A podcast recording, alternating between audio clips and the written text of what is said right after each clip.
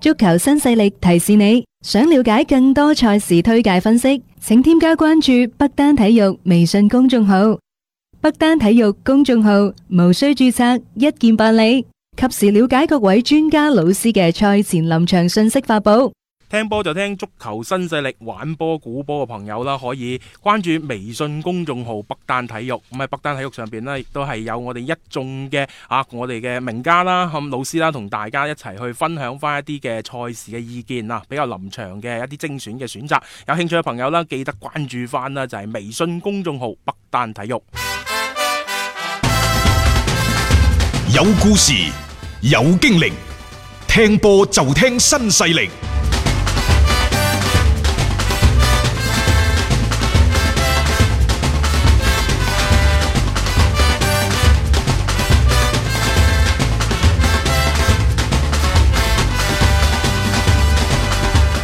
接住呢，我哋睇嘅係英系賽事。首先係英格蘭足總杯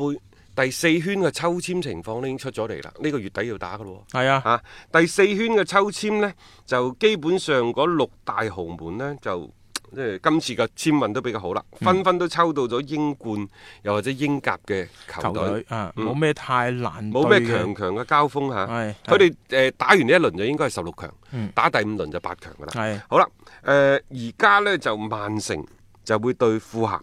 應該冇問題㗎啦，呢啲波就車路士呢就會係對後城，後勝啊！利物浦呢就係、對布里斯托城同埋蘇斯貝利之間嘅勝嗰者。兩隊幫佢打重賽嘅，嚇係、布里斯托城呢就英冠嘅，嗯啊誒呢一個蘇斯貝利呢就英甲嘅，嗯熱刺同埋曼聯呢，就因為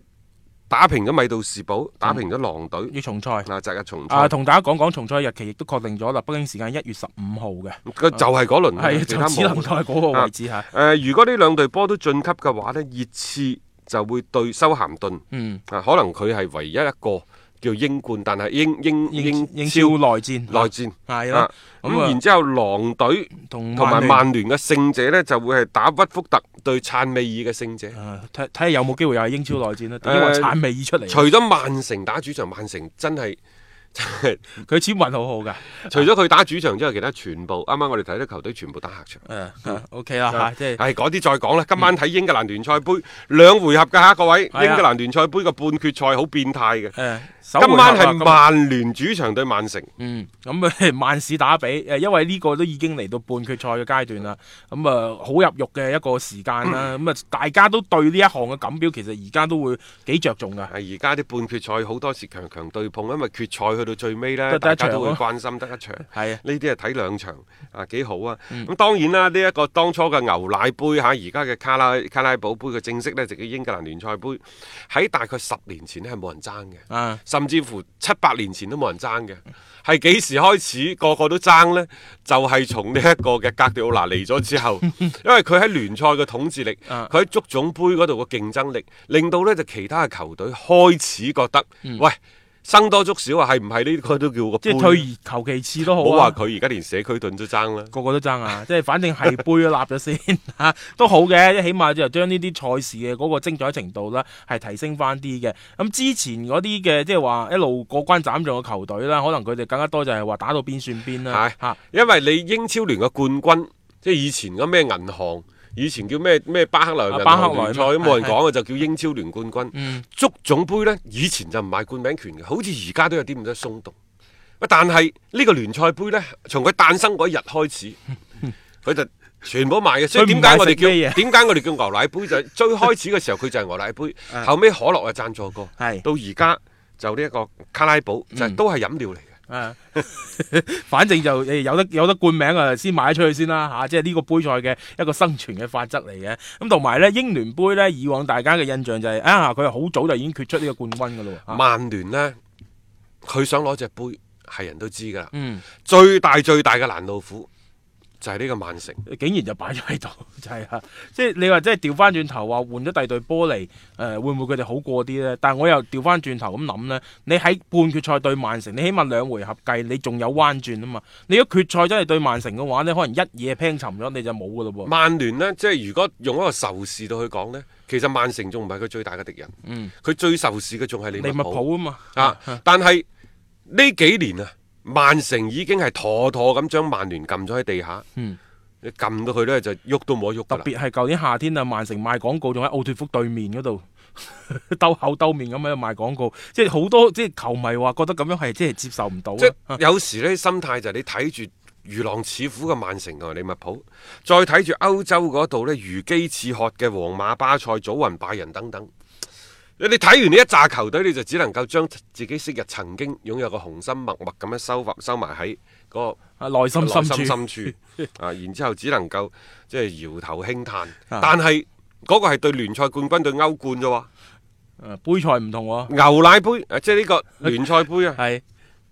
誒有諗法就要㗎，搏㗎啦，梗係要搏啊！如果兩回合。即係老實講，對於蘇斯克查嚟講呢，嚟咗成年啦，啊一年有多啦，帶隊波衝歐戰資格可能都仲係問問馬，但係如果攞到嗰項錦標呢，爭好遠嘅。即係呢個係球迷其實幾想去，即係紅魔曼聯能夠而家做到嘅一樣嘢。咁呢一個聯賽杯其實而家你已經去到半決賽嘅階段啦，即係相對比起聯賽啊，比起即係歐戰嗰邊咁虛無縹緲啦，會嚟得係實在啲。所以今晚你話即係曼聯，特別呢兩回合嘅賽事對住曼城啦，佢哋嘅嗰種嘅鬥志同埋動力呢，係唔需要懷疑嘅，啊，非常之有呢一個嘅所謂嘅動力啦，希望啊去攞到呢一項錦標。啊我有啲咁多擔心佢哋、嗯個心態嘅問題。最近嘅兩場賽事，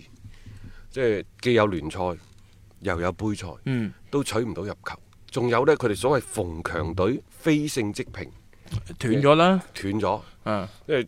你今晚再對住一個同城嘅嗰個對手，大家都知呢隊曼城真係鬥唔過嘅。啊你打兩個回合，當然啦，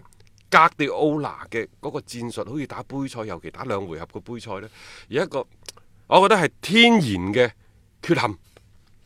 因為你越係追求呢一個嘅控球控嘅。球啊，在腳嘅嗰個時間成功率，越係追求嗰個所謂上搶，將對手壓縮喺後場，壓縮佢嘅防守空間。其實翻翻轉頭係俾咗曼聯更加多嘅反擊嘅啊反擊嘅空間，因為就反擊嘅機會而言呢，今年曼城之所以輸波輸得多，最主要係條後防線嗰班球員嘅能力唔足夠，打到目前為止自信心係受損。即係雖然你睇到曼城啊曼聯最近兩場賽事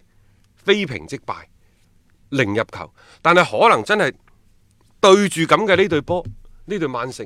佢又分分鐘就又啱翻佢嗰個河車嘅喎、我都覺得係有啲天然嘅，你唔好話克制啦，我覺得係打法上邊或者係啲位置上邊啱啱揼揼冚。曼聯嘅強點就係碰正曼城嘅弱點。如果你真係喺嗰個嘅比賽過程裏邊，曼城唔改一改佢哋嘅整體嘅風格，仲係大舉壓制對手。一旦反擊嘅時候，其實拉舒福特等等嘅球員面對住你而家曼城嗰條後防線，好似過生日咁滯。啊！即係呢個係一定要防嘅地方嗰啲格迪奧拿嘅球隊。曼聯對住狼隊嗰場賽事呢，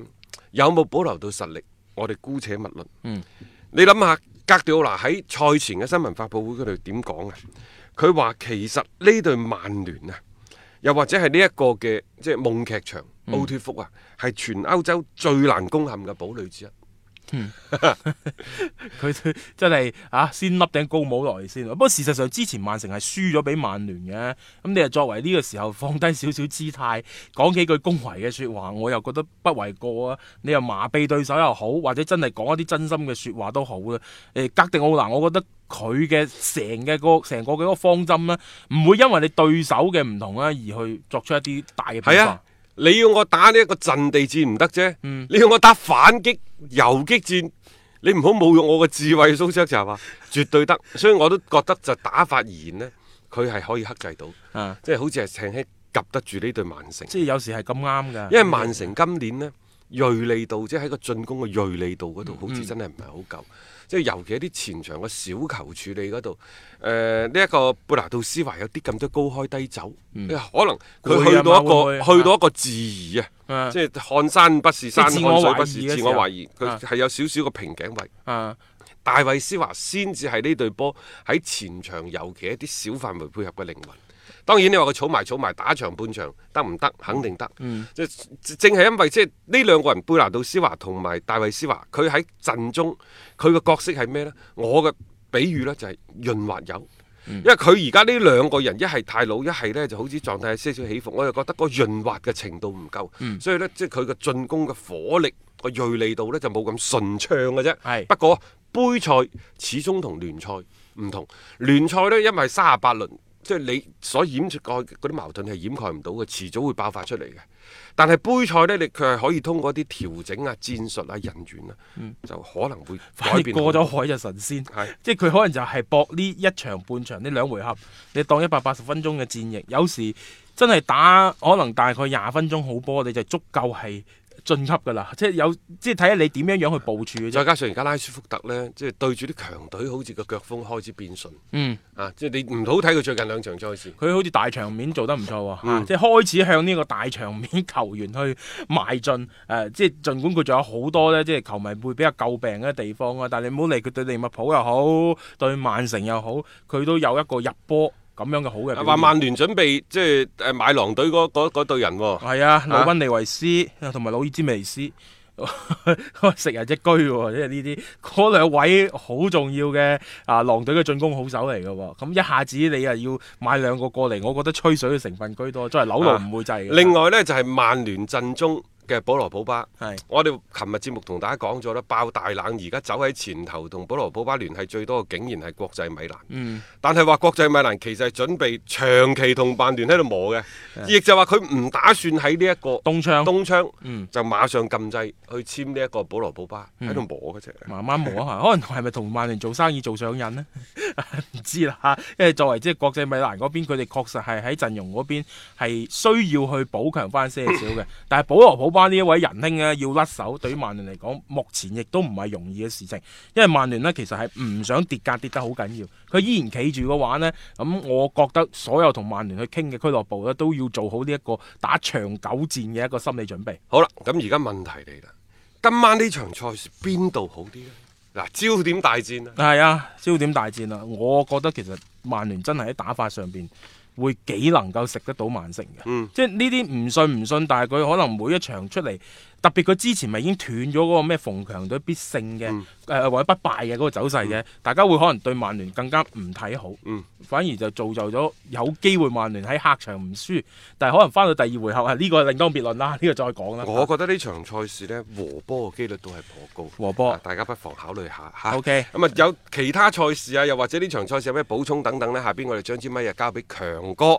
喺彩虹珠每日競彩報告嗰度，再為大家作進一步嘅剖析啊！天天講競彩，日日有紅單。彩虹珠公眾號平台特約競彩講師李漢強，每日分享獨家觀點，更有進球數、波膽等精準猛料放送。玩競彩，先關注彩虹珠公眾號，紅單心水，天天放送。而上周末嘅足總杯之後呢，誒周中呢繼續有英聯杯嘅一個半決賽啊，咁啊第一場呢，先嚟呢個曼聯主場對曼城先嘅，咁啊有可能呢提前確定一個今年嘅冠軍都唔頂嘅，咁啊上周末嘅足總杯呢，兩隊都已經有所留力噶啦，咁曼城呢，係因為對手只係第四級別嘅英乙球隊維爾港呢，所以佢係留力嘅，咁啊最尾係四比一輕鬆淘汰對手啊，咁啊因為對手太弱呢，唔使上咁多主力，咁都係一件好事嚟嘅，咁啊曼聯方面呢，因為係作客呢個狼隊啊，主隊實力太強呢。誒曼聯呢，呢場有少少放棄咁嘅感覺嘅，梗係用咗三分一嘅主力嚟首發嘅啫。咁啊好彩呢，就二號門將呢個羅美路呢發揮出色啊，成功咁零封對手呢，讓曼聯呢喺足總杯呢仍然有重賽呢個機會嘅，同時亦都為呢場比賽同曼城呢個叫板呢誒呃打下咗一個基礎嘅。咁啊今晚嘅比賽呢，曼聯方面呢最大嘅優勢呢就係主場啦。咁啊佢哋呢個賽季呢喺主誒、主場多線作賽嘅情況下呢，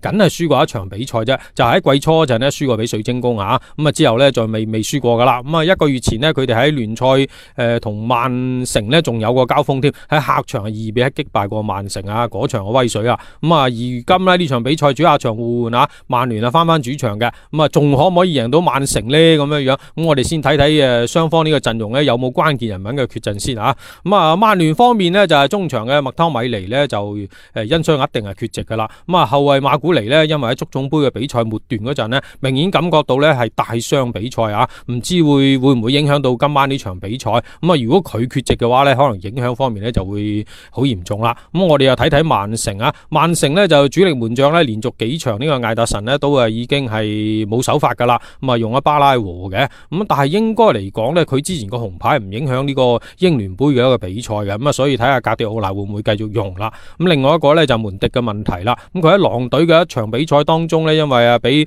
俾人哋爆咗啊，咁啊所以呢，就唔知心理方面呢，恢復成點啊，咁啊如果係誒俾人哋發現你嘅弱點呢，會繼續成為對手呢個重點攻擊嘅對象嘅，咁啊所以睇下格迪奧拿點處理啦，咁啊後邊呢最近呢幾場比賽呢，感覺上呢，誒格迪奧拿呢，有嘗試用三中衞嘅呢個陣式，咁可能呢，亦都係一個離譜嘅一個方式，都係一個唔錯選項嚟嘅。咁啊呢場比賽呢，個人呢感覺上呢，稍稍睇好呢分出勝負嘅。咁啊先放喺一個平局先啊。咁啊誒建議呢，就可能曼城方面可以睇重少少嘅。咁畢竟佢陣容呢，比曼聯方面好少少啊，次選先係主勝嘅。各位聽眾，如果想要更多嘅比賽資訊同觀點呢，可以攞起手機添加彩虹豬公眾號嚟接收嘅。彩係彩票嘅彩，紅係紅當當嘅紅，豬係豬籠入水嘅豬。彩虹豬公眾號一定係好嘢俾到你啊！多謝大家關注嘅。